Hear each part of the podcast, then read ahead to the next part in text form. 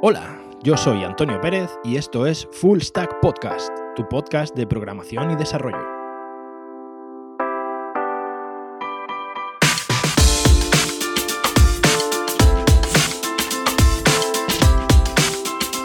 Muy buenas, bienvenidos a este programa número 15 de Full Stack Podcast. Bien, estamos en el programa número 15. Hoy, eh, como ya habréis deducido seguramente por el título del programa, Vamos a tratar un tema que mm, normalmente no se suele hablar demasiado en entornos de desarrolladores, pero que eh, yo creo que es bastante importante y que todo desarrollador debería manejar. Hoy vamos a hablar de WordPress. WordPress es un sistema, bueno, para los que no lo conozcáis, que hayáis estado estos últimos 15 años metidos en una cueva y no, y no hayáis visto una página web, eh, WordPress es un CMS, es un sistema de gestión de contenido que realmente hace muy, muy, muy sencillo el poder crear una página web. Se basa en un sistema de plantillas y un sistema de plugins que, digamos que con muy poquito conocimiento de programación, tú puedes hacer una página web perfectamente funcional. Eh, lógicamente va a estar atado a una serie de diseños y a una serie de funcionalidades, pero eh, tú técnicamente podrías hacer una web, cualquier persona que técnicamente no tuviera conocimientos de programación, sería capaz de hacer una página web. Es decir, puedes llegar a hacer una página web sin tener que picar una sola línea de código. Esto, que suena tan bien, realmente lo es. Y digo que todo desarrollador, eh, todo desarrollador web debería saber trabajar con WordPress porque en realidad WordPress es un sistema que se adapta para una gran mayoría de clientes. Eh, hay una cantidad enorme de, clientes que realmente son pequeños negocios, son autónomos, es gente que realmente no puede gastarse 5 o 10 mil euros en hacer una web a medida o no quieren hacer una plataforma compleja o un servicio web, simplemente quieren una pequeña web corporativa para su negocio y que la gente pueda contactarlo a través de esta página web y poder publicitarse en Internet.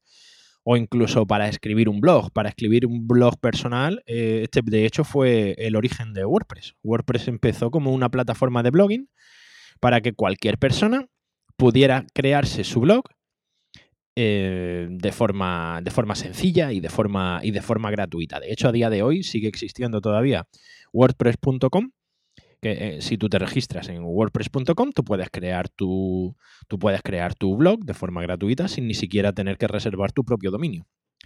Bien. Estos fueron los inicios de WordPress, pero WordPress a lo largo de estos últimos años ha ido evolucionando muchísimo y se ha ido convirtiendo en una... Eh, a día de hoy, de hecho, WordPress es eh, la plataforma que más se utiliza para creación web se calcula que aproximadamente entre el 25 y el 30% de las webs que existen en, el mundo, en Internet, están hechas con WordPress, con lo cual eh, hay una comunidad importante y realmente es un, es un sistema que tiene bastante, bastante recorrido y que es bastante, bastante fiable también. Con lo cual, eh, no debemos eh, menospreciarlo, ni muchísimo menos. Algo que yo suelo ver mucho entre desarrolladores o gente que estudió conmigo es como como si para un programador eh, trabajar con WordPress fuera en cierto modo rebajarse. Eh, quitaros esta idea de la cabeza es una tontería, es una tontería muy grande. Y realmente WordPress se puede utilizar para mil cosas, para mil cosas que realmente no hace falta ponerte a picar código, código a mano. Quizá alguien se esté rasgando las, vestiduras, quizá alguien esté clamando al cielo por lo que estoy diciendo, pero eh, soy de esta opinión. Yo soy de los que pienso que no hace falta que cuanto menos código se pique mejor y que si algo ya está hecho no hace falta reinventar la rueda. Bien, pues eh, claro, eh, llegado a este punto, esto digamos sería para empezar a trabajar con WordPress como pues, de, forma, de la forma más sencilla. Si realmente queremos ser desarrolladores de WordPress, tenemos que tener en cuenta varias cosas. WordPress lo que utiliza es el lenguaje PHP. WordPress está entero hecho en PHP eh, sí, bueno, nada es perfecto en esta vida y WordPress está hecho en PHP. Y eh, digamos que tiene sus propias librerías para gestionar, eh, sus propias librerías también escritas en PHP para gestionar todo el sistema, todo el sistema de WordPress, bueno, todo el sistema. Bien, recientemente hemos tenido además una actualización eh, quizá la más grande desde hace unos cuantos años, en, las cuales, en la cual se ha cambiado completamente el entorno visual eh, para la creación de contenido dentro de WordPress. Eh, imagino que todos conocíais el, el Tiny Editor, creo que se llamaba, el que incorporaba WordPress por defectos y no, recuerdo exactamente el, nombre del editor que traía WordPress desde hace muchísimos años. Y en esta última versión, en la versión 5, se ha, en WordPress 5, que salió a final del año pasado, en 2018, se cambió por Gutenberg. Gutenberg es un editor de texto bastante más avanzado que funciona con un sistema de bloque y que está hecho con React, por lo visto. Eh, todo el entorno de Gutenberg está hecho, todo lo que es la, parte de visualización de Gutenberg está hecha con React, con lo cual eh, yo lo llevo probando desde que, desde que salió, incluso desde antes, porque ya antes Gutenberg existía como un plugin. Y la verdad que es bastante cómodo crear contenido con, con Gutenberg, o sea, es bastante más intuitivo realmente para este, este sistema de bloques al final eh, nos, permite, nos permite crear contenido de una forma muy sencilla y nos permite trabajar también bastante, bastante más estructurado. Antes, digamos, era, era más complicado maquetar eh, el texto, digamos, dentro de una página de WordPress y ahora con Gutenberg pues se ha conseguido que sea bastante más, bastante más intuitivo, bastante más sencillo, aunque bueno, todavía lleva muy poco tiempo rodando y es normal que ahora mismo haya alguna, haya alguna incidencia. Eh, ¿Qué es lo bueno de estos bloques, de este sistema de bloques? ¿Y por qué es más sencillo maquetarlos? Porque antes, cuando nosotros escribíamos dentro del editor, eh, lo que nosotros escribíamos estaba, em, estaba, digamos, mezclado entre el texto, entre, digamos, el código que nos generaba WordPress a la hora de mostrar la web. Pero eh, ahora con Gutenberg eh, es cierto que estos bloques están aislados del resto del código, con lo cual el tratamiento de cada uno de estos bloques, de estos párrafos, de estas imágenes y tal, es mucho más sencillo eh, manejarlo a nivel de CSS y es mucho más sencillo manejarlo para que no se descontrole. Antes, algo muy típico era que tú ibas colocando las imágenes en el editor y las imágenes se te iban descolocando, era bastante difícil maquetar, en definitiva. Bueno, con este sistema de bloques, pues bueno, se ha facilitado la maquetación de la, maquetación de la página y ahora, pues bueno, estos bloques de código son más sencillos de manejar, en, definitiva. Bien, vamos a empezar a, eh, vamos a empezar a diseccionar un poquito WordPress, porque como ya he dicho, todo esto que he contado hasta ahora eh, realmente se puede manejar en WordPress sin que tú tengas que escribir ni una sola línea de código. ¿Qué ocurre? Que aquí en Full Stack Podcast, como somos desarrolladores, nosotros queremos ir un poquito más allá. Y eh, realmente, siendo, siendo un profesional de WordPress, también hay un, hay un mercado amplísimo. Así que vamos a ir un poquito más allá. Eh, bien, en primer lugar, ¿cómo funciona WordPress? Vamos a ver, la estructura de WordPress, WordPress, vamos, Vamos a suponer que WordPress es como, como un software que está continuamente ejecutándose en el servidor, ¿vale? Eh, en este software, en este programa, en esta web, digamos que WordPress lo que nos incorpora son una serie de hooks, ¿vale? ¿Qué son estos hooks? Estos hooks son ganchos. Imaginad, eh, tenemos un hook que es eh, cuando son, en realidad son muy, muy parecidos a los eventos de JavaScript. ¿Vale? Con el fin de que estos hooks, cuando se carga la página, eso es un hook. Antes de mostrar el título, es un hook. Cuando le damos al botón de enviar y cargamos de una página a otra, eso es otro hook. O sea, realmente estos hooks son posiciones que nos permiten insertar código dentro del ciclo de funcionamiento de WordPress. Claro, al principio es un poco, es un poco extraño empezar el concepto de hook si no lo has manejado nunca, si nunca has trabajado con hooks en un CMS o en una plataforma de desarrollo. Al principio cuesta un poquito entenderlo y cuesta un poquito cogerle el tranquillo, pero luego, conforme vas avanzando, vas viendo que, vas viendo que es bastante, que es bastante sencillo y, y bastante lógico, por otra parte. Dentro de estos hooks hay dos tipos de hooks los action hooks o los hooks de acciones y los filter hooks, que son filtros, básicamente. Bien, los action hooks es mm, cuando nosotros queremos introducir piezas de código dentro del... pero piezas de código aisladas o funcionalidades aisladas dentro del propio ciclo de funcionamiento de WordPress, ¿vale? Entonces, eh, estos action hooks, pues directamente o bien nos van a introducir una cabecera nueva, o bien nos van a introducir una, una funcionalidad cuando nosotros le demos a enviar al botón de un formulario. Ahí, por ejemplo, podríamos coger ese hook y meter ahí dentro un snippet o una rutina, un algoritmo, y que hiciera algo en el momento en el que ese hook pasa por el ciclo de funcionamiento de WordPress, ¿vale? Esos serían action hooks. Por otra parte, los filter hooks son ganchos que nos permiten modificar contenido que ya existe. Por lo tanto, imaginad que tenemos eh, cuando se envía un formulario de contacto. Voy a poner un ejemplo muy, muy tonto, ¿vale? Cuando se envía un formulario de contacto, eh, WordPress ejecuta o envía una serie de parámetros. Bien, si nosotros queremos modificar esos parámetros y en lugar de enviar solo esos, queremos añadir algunos, lo que utilizaremos es un filter hook. Este filter hook nos permite digamos, ejecutar, perdón, nos permite añadir piezas de código o datos a los que ya están funcionando. Es como si dijéramos, estaríamos modificando un hook que ya se está ejecutando y que ya está haciendo algo. Con lo cual, ese hook que ya está haciendo algo, nosotros le estamos añadiendo una cierta funcionalidad extra. Bien, ese sería el filter hook. Los action hooks, por otra parte, son eh, piezas independientes de código.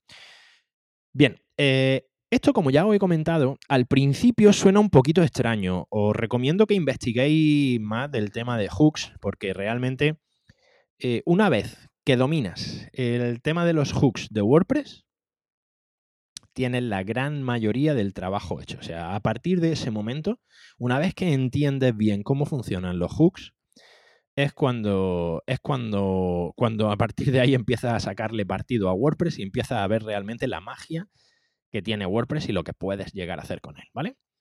Bien. Hay otro concepto que es muy importante en WordPress y que por desgracia no todo el mundo sigue, de hecho no hay demasiada gente que siga eh, esta filosofía que para mí es básica con WordPress, totalmente básica, que es la diferenciación entre funcionalidad y diseño. WordPress, como me imagino que ya sabréis, funciona con plugins y a nivel de diseño funciona con plantillas. Bien, si queremos añadir formularios de contacto, lo que ponemos es un plugin. Gravity Forms, Ninja Forms, hay multitud de plugins, por ejemplo, de formularios de contacto para WordPress. Sin embargo, el diseño de nuestra web va a venir eh, va a venir eh, marcado por la plantilla o el theme que nosotros elijamos para WordPress. Bien, aquí es donde viene este punto. Imaginad el siguiente caso, el típico, una web de una empresa que quiere poner su portfolio de clientes. Este portfolio, ¿qué es? ¿Un plugin o se incorpora dentro del theme? Bien, señores, pues este portfolio de clientes siempre tiene que ser un plugin porque le estamos añadiendo funcionalidad. Y os voy a explicar claramente por qué. Imaginad el siguiente caso, que me imagino que muchos de vosotros ya conoceréis, pero que es un caso que se da siempre con WordPress. Tú creas una web con WordPress, imaginad, una web de un fotógrafo, esto es un caso real. Una web de un fotógrafo que quiere poner un, un portfolio con su trabajo. Encarga ese trabajo y le seleccionan una plantilla que ya incorpora el portfolio dentro de la propia plantilla. Bien, todo funciona genial, todo va súper bien, el fotógrafo está súper contento con su plantilla que es de última, vamos, con un diseño espectacular. Pero ¿qué pasa? Tres años, pasan tres años. Y ahora, este fotógrafo con esta web, lógicamente el diseño ha evolucionado en estos tres años. Y en esos tres años, ahora el fotógrafo quiere cambiar la plantilla porque quiere ajustar el diseño a un diseño más actual. Esto de cambiar la plantilla en WordPress no es una cuestión de si se va a cambiar o no se va a cambiar, sino es una cuestión de cuánto vas a tardar en cambiarla, porque siempre se cambia la plantilla de WordPress. Quizá no en un año ni en dos, pero en tres, cuatro años normalmente todo el mundo ya está actualizando su web de WordPress. Con lo cual, te vas a encontrar, si te encargan ese trabajo, te vas a encontrar con una plantilla que tiene almacenado todo el trabajo de tres años de tu cliente y que de momento que cambie la plantilla, todo ese trabajo desaparece. O es muy difícil de adaptar. Ya tienes que estar jugando con la base de datos, ya tienes que estar ya sí que necesitas tener un conocimiento bastante más, más profundo de WordPress para poder hacer esa funcionalidad. Y vamos, normalmente mm, tampoco pagan tanto una actualización de una web de WordPress como para poder dedicarle tantísimo tiempo. Este problema se habría solucionado sencillamente si en lugar de tener esta funcionalidad del portfolio incluida dentro de la propia plantilla, dentro del theme, lo tuvieran con un plugin hay miles de plugins de portfolio. Y, a nivel, y cada uno de esos plugins luego simplemente tendríamos que ajustar el CSS para que se mostraran las imágenes más grandes, más pequeñas, quizás en el peor de los casos tendríamos que reconvertir el tamaño de las imágenes. Pero vamos, mm, no estamos hablando de algo crítico. Hay algo que es fácilmente, fácilmente solventable. Esta es la principal razón por la que se tiene que hacer esta diferenciación. Tened en cuenta que siempre que hagáis una web de WordPress, vais a tener que actualizarla en un tiempo, vosotros u otra persona, o a lo mejor os van a contratar para que actualicéis una página de WordPress y os vais a encontrar muchísimas veces con esto que os estoy diciendo. Os vais a encontrar con que esa web se ha hecho con una plantilla de hecho, las plantillas más vendidas típicas de ThemeForest, esas plantillas llevan 18 millones de... por regla general, suelen tener muchísima funcionalidad metida en las plantillas. ¿Para qué? Porque cuando tú muestras una plantilla de este tipo, es una plantilla muy es una plantilla muy vistosa. Es cierto que es una plantilla muy vistosa y que te deja hacer 5000 cosas. Claro, por otra parte, la contrapartida de esto es que ya está atado a esa plantilla y ya está atado eh, a, esa forma de trabajar. Con lo cual, recordad, siempre la plantilla tiene que manejar exclusivamente diseño. La funcionalidad tiene que estar en plugins. Todo lo que sea tocar datos tiene que estar en un plugin. Si queréis, si habéis visto ya el patrón de diseño modelo vista controlador, tendríamos que la plantilla solamente toca la vista. Y los plugins, en este, en este caso, sería lo más parecido a los controladores. Los plugins son los controladores que manejan los datos en la base de datos, son los que funcionan a nivel de modelo. La plantilla no toca el modelo, porque si la plantilla toca el modelo, en el futuro va a haber problemas sí o sí. Pero bueno, creo que, creo que ha quedado claro. Este, este punto es bastante importante, sobre todo si, no habéis trabajado mucho con WordPress o estáis empezando a desarrollar. Este punto es algo que tenéis que tener muy, muy en cuenta, ¿vale? Bien, eh, a partir de aquí, eh, vemos que WordPress nos surge una serie de, perfiles profesionales diferentes. Normalmente eh, con WordPress lo que más demanda suele haber es de maquetadores, ¿vale? Con WordPress es cierto que es una, una, plataforma que se da muy bien para generar webs corporativas. Webs corporativas básicas con un blog de empresa, una cosa sencillita que se puede levantar rápido en cuestión de, pues yo qué sé, en cuestión de una semana puedes tener funcionando una web con WordPress completamente operativa, vamos. Con lo cual, eh, a la hora de, de especializarse en WordPress podéis convertiros en maquetadores y realmente siendo maquetador vais a tener que tocar muy poco código. Siendo maquetadores de WordPress, básicamente lo que vais a necesitar va a ser tocar CSS. Ni siquiera, vamos, si tocáis algo de PHP, va a ser algo muy limitado de la, de la propia plantilla que instaléis dentro del archivo functions PHP, pero realmente no vais a tener que hacer gran cosa. ¿Qué es lo que pasa? Con WordPress lo que viene a ser realmente interesante es convertirte en desarrollador de WordPress, no en maquetador de WordPress. Y claro, para ser desarrollador de WordPress ya sí que tienes que, meter las manos en harina. Aquí ya sí que tienes que, hacer cosas bastante más, bastante más potentes. Bien, eh, desarrolladores de WordPress, ¿qué es lo que puedes hacer? O sea, puedes desarrollar plugins o puedes desarrollar plantillas. Ambos están muy demandados también. O sea, realmente eh, son, son, también perfiles que, se, que, se, manejan bastante. Y realmente, eh, si sabes programar con PHP, no te va a costar demasiado trabajo adaptarte al API de, al API de WordPress y al, y al Codex, que realmente voy a dejar aquí el enlace también al Codex de WordPress, que es donde se explica toda la librería que, toda la librería que gestiona los hooks y que gestiona el, funcionamiento de WordPress. Eh, ya te digo, de esta manera no va a costar demasiado trabajo. Una cosa que sí que os recomiendo, que me he encontrado muchísimo, muchísimo, muchísimo, es que muchas veces los que hemos trabajado con WordPress, sobre todo al principio, cometemos el error de devaluar el trabajo con WordPress. Muchas veces pensamos, decimos, bueno, esta web eh, me va a costar levantarla, lo que hemos dicho, ¿no? Menos de una semana. Eh, esto lo puedo vender muy barato, lo puedo vender muy barato. Pero, ¿qué es lo que pasa? Por experiencia os digo, si me admití el consejo, un cliente que te paga 300 euros por una web, te va a dar el mismo coñazo que un cliente que te paga 3.000 por una web, ¿vale? No estoy diciendo que una web corporativa simple de WordPress la vaya a cobrar a 3.000 euros, que bueno, depende, hay, hay webs que lo valen, pero si devaluáis el trabajo con WordPress, vaya a terminar perdiendo dinero. Vaya a terminar perdiendo dinero porque una cosa es que eh, los clientes tienen que aprender a valorar vuestro trabajo. Incluso aunque estéis trabajando, tardéis poco, vosotros lo que queréis es hacer un trabajo de calidad. Y ese trabajo de calidad vale dinero, ¿por qué? Porque lleva tiempo, siempre lleva tiempo. Y muchas veces en, WordPress suele pasar bastante que los clientes eh, suelen decirte que quieren algo muy básico para arrancar. Algo muy básico, muy rápido, pero ese, ese algo muy básico eh, deja de ser básico en el momento en el que está aprobado el presupuesto y en el momento en el que te han cerrado el proyecto.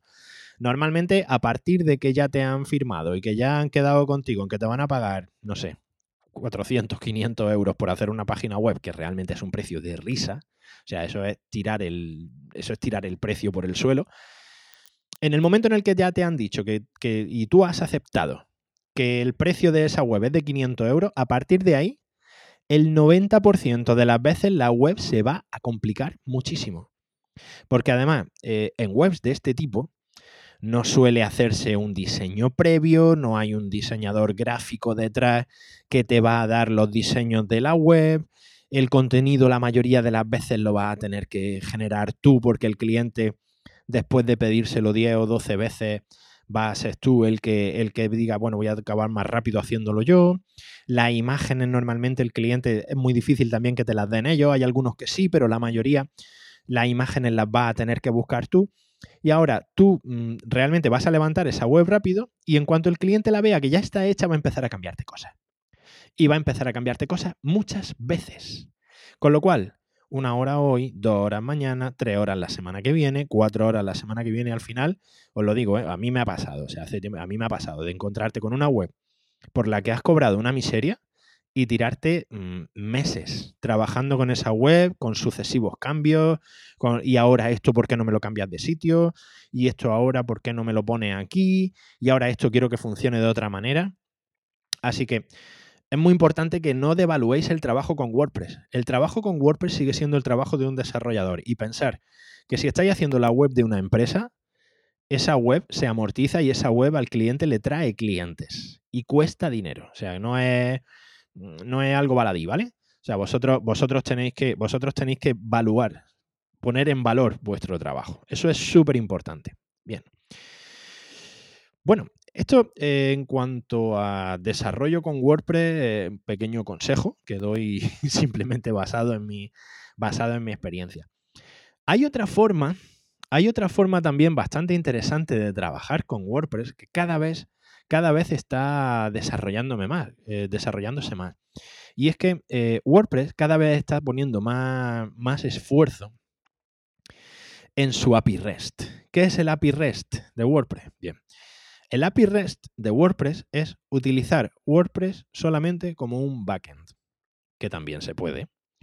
WordPress, al final, la potencia que te da es que en su instalación estándar, tú ya tienes una base de datos que funciona bastante bien y que es bastante sólida, que además te provee de contenido, que te provee de páginas, que te provee de muchas funcionalidades. Tú puedes instalar plugins, esos plugins también responden al API REST. Con lo cual, puedes tener un backend sin necesidad de programar toda la base de datos y olvidándote de toda esa gestión. Imagínate que en lugar de una plantilla, eh, haces una aplicación móvil, ¿vale?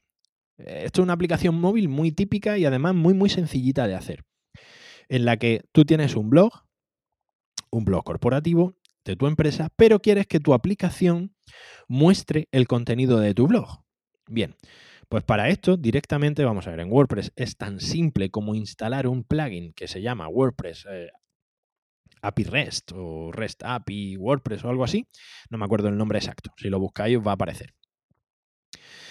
Pues bien, este API REST te da, eh, te da acceso desde fuera. Te da acceso desde fuera. O sea, te da una serie de tokens, te da todas las claves de seguridad y no tienes que preocuparte para nada de la gestión de la base de datos. De todo eso se va a encargar WordPress. Tú no vas a tener ningún problema y vas a poder trabajar con un, con un API y una base de datos. Eh, ¿Qué ventaja te puede dar esto? Pues mire, mira, por ejemplo, puedes crear todo tipo de aplicaciones React, eh, Angular, incrementar funcionalidades, personalizar el diseño. Eh, puedes hacer una cantidad de cosas brutal simplemente con una. Con, utilizando el API de WordPress. Incluso una posibilidad muy interesante, no sé si conocéis, WordPress puede trabajar en multisite. Pero imaginad que vosotros le hacéis webs a los clientes sin necesidad de tener a cada una, digamos, que compartan una base de datos o que sea un tipo multisite, pero este multisite simplemente se alimenta de una base de datos de WordPress. ¿Vale? Igual, al final lo que te está eh, ahorrando con toda esta parte es eh, gestionar un backend. Gestionar un backend Mm, si no eres un desarrollador de backend, es complicado. Si eres un desarrollador de backend, lleva tiempo. Con lo cual, puede ser una para aplicaciones pequeñitas, para un tipo de clientes determinado, para, no sé, hay, hay, muchísimas aplicaciones. Vosotros seguro que se ocurren mil formas de ir haciendo, de ir haciendo todo esto. Con lo cual,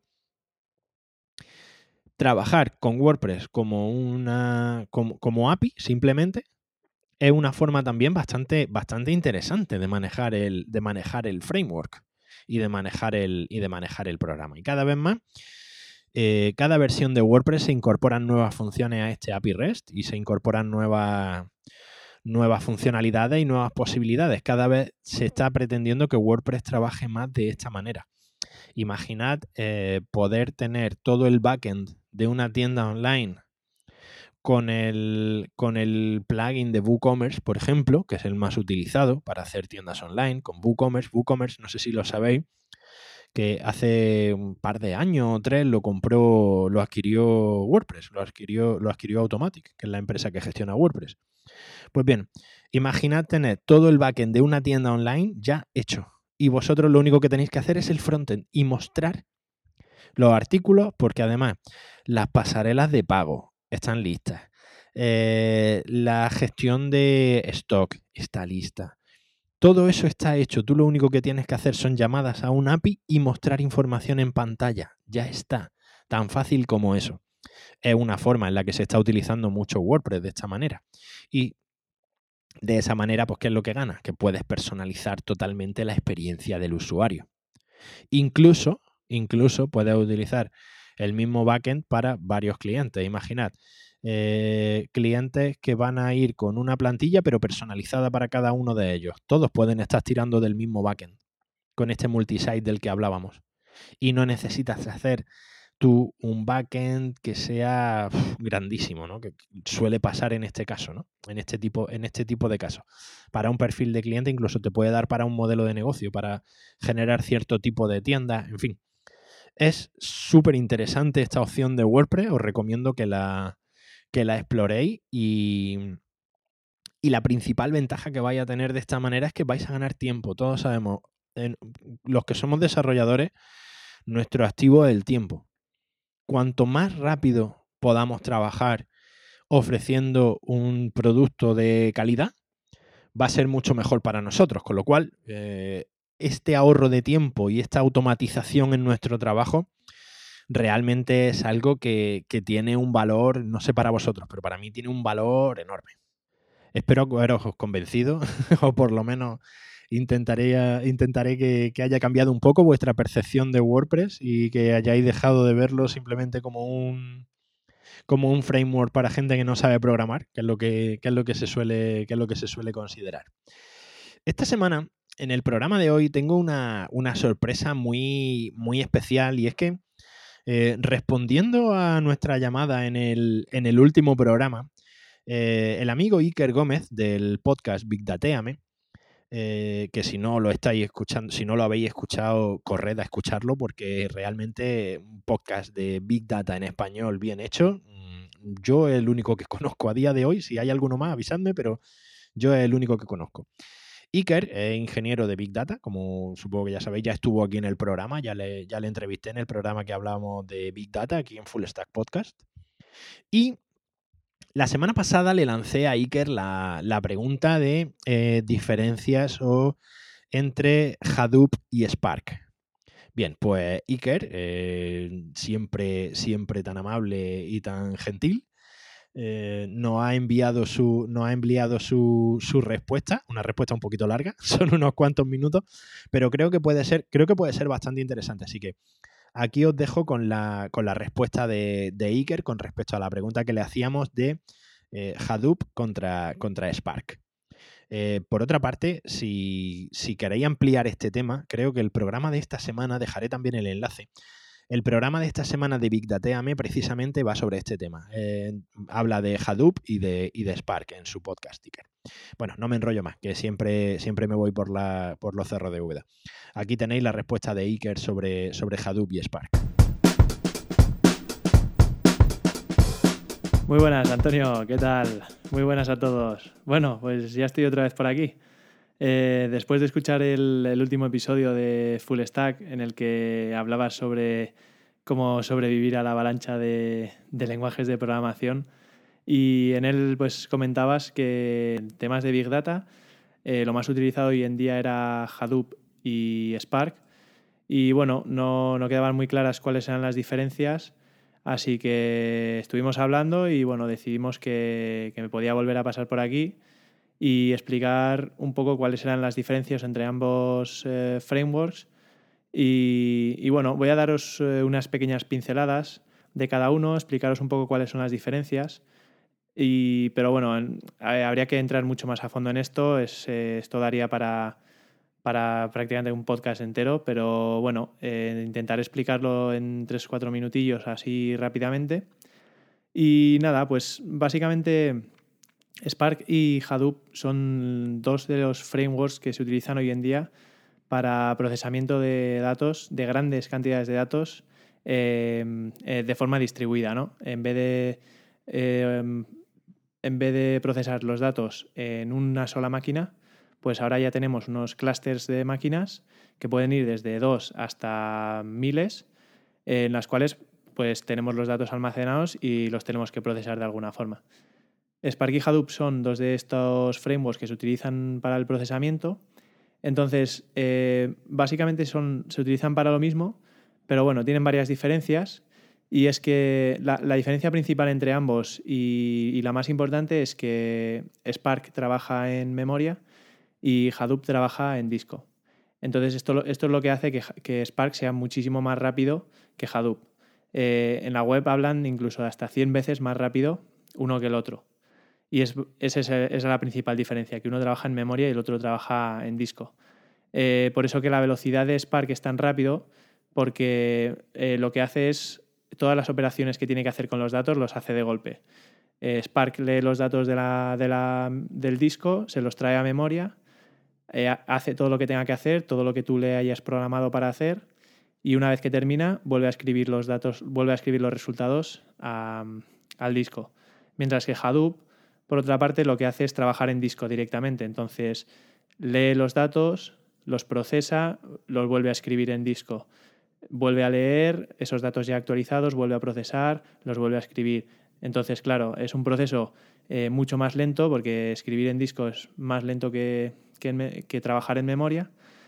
Y eso es porque por, lo que Hadoop es un poquito más lento que, Spark. En cuanto al tema de la usabilidad, bueno, eh, Spark está muy bien porque ya viene de serie con unas APIs para poder programar en Java, en Python, en Scala, en R, en SQL. Bueno, al final eh, se abre mucho a muchos lenguajes y desarrolladores diferentes, por lo que la barrera de entrada no es tan grande. Y tú, si eres un desarrollador de Python o, trabajas en Scala, pues bueno, es mucho más fácil y sencillo para ti empezar a utilizar Spark. Mientras que Hadoop, por otro lado, em, el motor básico de procesamiento de Hadoop se llama MapReduce y lo que hace bueno, MapReduce es, su nombre indica, básicamente mapea los datos y el reduce, la fase de reduce, eh, se encarga de, realizar las operaciones y reducirlo, entre comillas, eh, a un solo resultado que es el que quieres. Esto está programado en Java, eh, entonces si de verdad quieres programarte algo en MapReduce, pues lo tienes que hacer en Java. Existen herramientas como puede ser Hive o Pig que sí que te permiten todo el tema de analizar los datos y, tirar queries como si fuese SQL. Pero bueno, en tema de usabilidad, Hadoop también sale perdiendo un poquito. Es más sencillo utilizar, utilizar Spark. Eh, otra característica de Spark es eh, su unidad mínima, por así decirlo, se llama RDD, que son en inglés es Resilient Distributed Dataset. Eh, esto es con lo que trabajamos en Spark. O sea, tú cuando, cuando creas un RDD, es lo primero que creas en tu script, en ese RDD ya tienes un conjunto de datos y, a ese RDD tú le puedes aplicar pues, funciones pues, de SQL, eh, puedes hacer un select, puedes eh, aplicar diferentes, eh, diferentes funciones en todos los, lenguajes que permite. Puedes aplicarle funciones en Python, en Scala, en R. bueno, entonces por eso que es mucho más sencillo de manejar. por otra parte, Hadoop lo que tiene, lo que tiene bueno es que eh, tiene un sistema de archivos que es HDFS y al final es la base de todo, es donde se almacenan los datos, la forma en la que se almacenan los datos, eh, porque si recordáis, en Hadoop todos los datos se almacenan en ficheros. Entonces esto se llama HDFS, es el Hadoop Distributed File System. Y, lo que se hace en HDFS es que se crea el fichero y se distribuye en el clúster. Esto lo bueno que tiene es que por defecto se crean tres copias, por lo tanto eh, es muy resistente a fallos. Entonces, una vez que se crea ese fichero, se, se crean tres copias, esas tres copias se distribuyen por el clúster, por lo que sea, uno de nuestros nodos del clúster muere y se cae, pues bueno, seguimos teniendo otras dos copias, entonces no nos tenemos que preocupar por eso. Y todo está guardado en, en el Metastore, que es eh, la base de datos donde se guarda toda la metainformación de Hadoop, por lo que no tenemos ningún problema en saber dónde está almacenado el resto de, los ficheros. Y otra cosa buena que tiene Spark también, que no tiene Hadoop, es que por defecto incluye unas librerías como son eh, Spark Streaming, MLlib y Graphex, que son librerías pues para procesar datos de forma streaming en tiempo real eh, MLLib, que sería para Machine Learning, y Graphex, que sería para, pues, para dibujar gráficas. Y todo esto ya viene incluido con Spark. Mientras que Hadoop tendrías que utilizar otras, eh, otras herramientas o programártelo tú a mano. Entonces, bueno, eh, pues otra vez Spark poniéndolo mucho más sencillo para todos los desarrolladores. Y bueno, como os digo, nos podríamos pegar aquí un rato más hablando y discutiendo sobre las diferencias. Pero bueno, yo creo que estos eh, son un poco las diferencias básicas de cada uno. Y bueno, eh, ya sabéis que si tenéis alguna duda, alguna pregunta, pues me la podéis hacer llegar a mí o os la hacéis llegar a, Antonio y yo pues eh, os contesto encantado. Pues nada más, Antonio, muchas gracias por dejarme pasarme por tu podcast otra vez y espero volver pronto. Venga, un abrazo.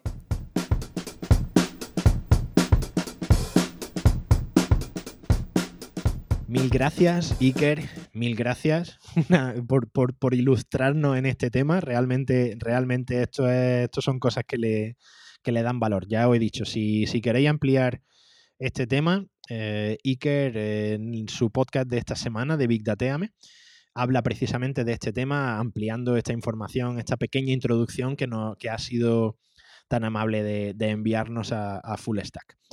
Eh, bien, y ahora, como no, vamos a pasar a la herramienta de la semana.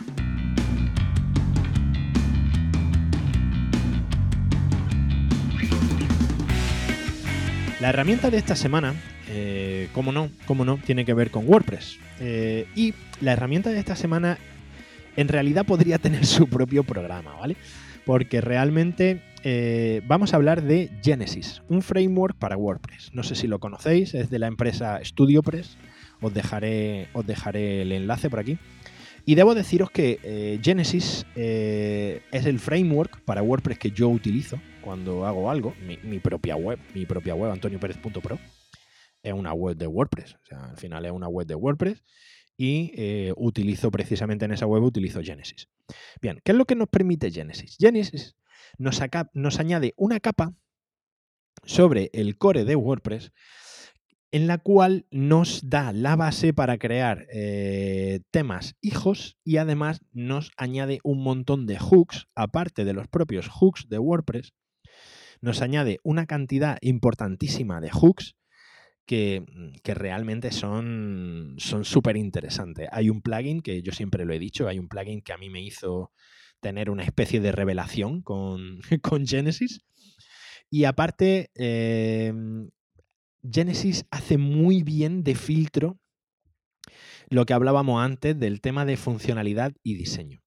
Genesis mantiene la funcionalidad más separada del diseño y nos, eh, nos provee además de, de, una serie de child themes, de, de tema hijos, de plantilla hija, que realmente son de una calidad brutal. O sea, funciona, funciona realmente bien, funciona muy, muy bien. Si, si no conocéis Genesis o no conocéis las plantillas de Genesis, eh, echadle un vistazo si trabajáis con WordPress porque realmente, realmente merece, merece la pena, merece muchísimo la pena.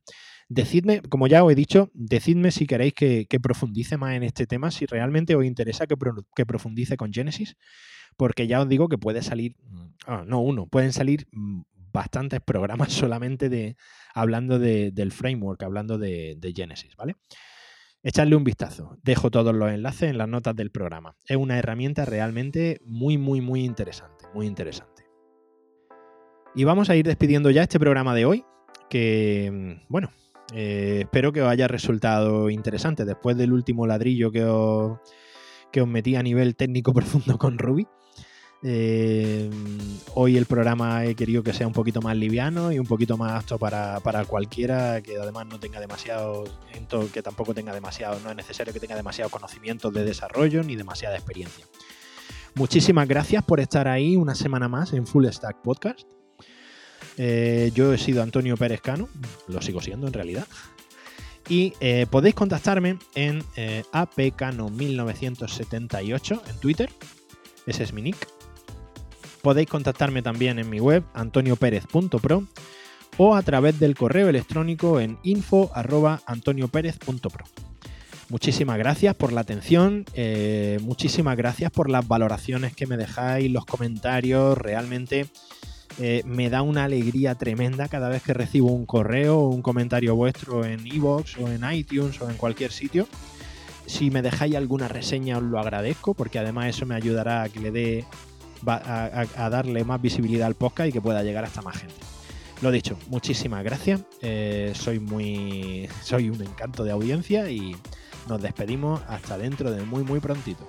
Hasta luego.